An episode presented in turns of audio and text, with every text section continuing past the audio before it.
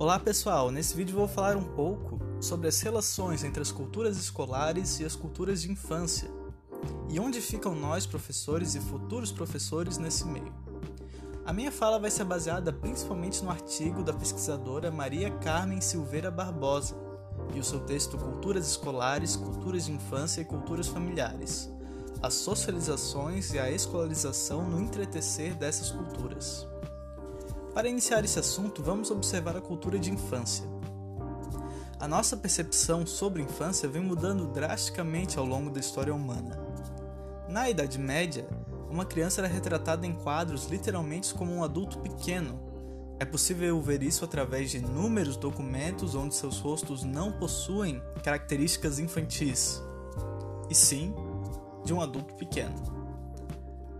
A partir da Revolução Industrial, a criança começa a ser vista como algo diferente um adulto pequeno, mas sim como um ser próprio e que pode ter itens de consumo diferentes dos adultos. E como essas crianças, diferentes dos adultos, vão integrar a sociedade? As teorias tradicionais de socialização, como as de Durkheim, enfatizam a via de mão única, onde a geração mais velha oferece, através das instruções, modelos de cultura e socialização a serem imitados. E quanto mais homogêneas, mais simples forem essas instruções, melhor. Mas nós sabemos que as infâncias são plurais, são experiências sociais e pessoais permanentemente construídas. A infância de hoje não é a mesma de ontem e não é a mesma de amanhã. E a cultura escolar? A escola pública e obrigatória é um projeto iluminista que buscava mudança da sociedade através da escolarização e que o povo poderia afirmar a sua cidadania por meio da leitura e da cultura escrita.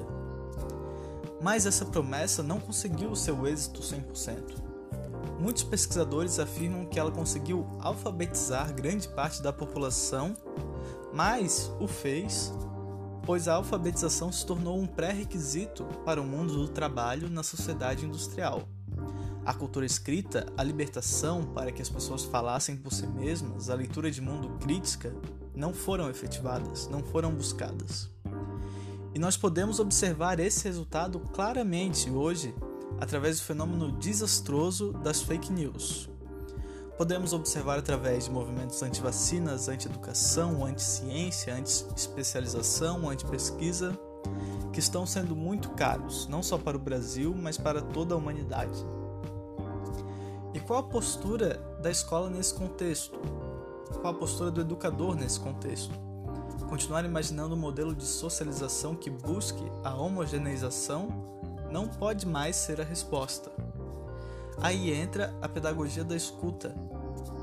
Pesquisar sobre as novas perspectivas sobre as culturas de infância, culturas escolares, considerar a criança como um ser ativo, que está em constante transformação e que mereça ser ouvido, que mereça o diálogo e a construção de conhecimentos, é a base para um novo futuro educacional e, portanto, social.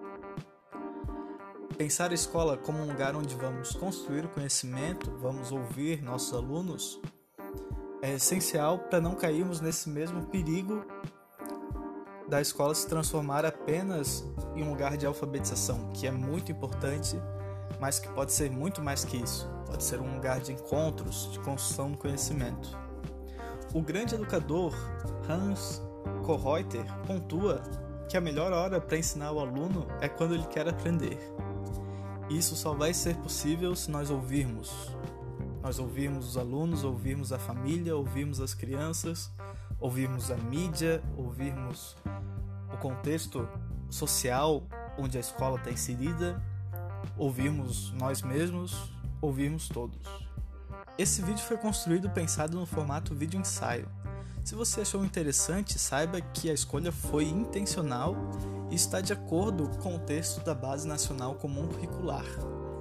É possível conhecer um pouco mais sobre ele em um podcast que gravei. O link dele está na descrição. Abraço.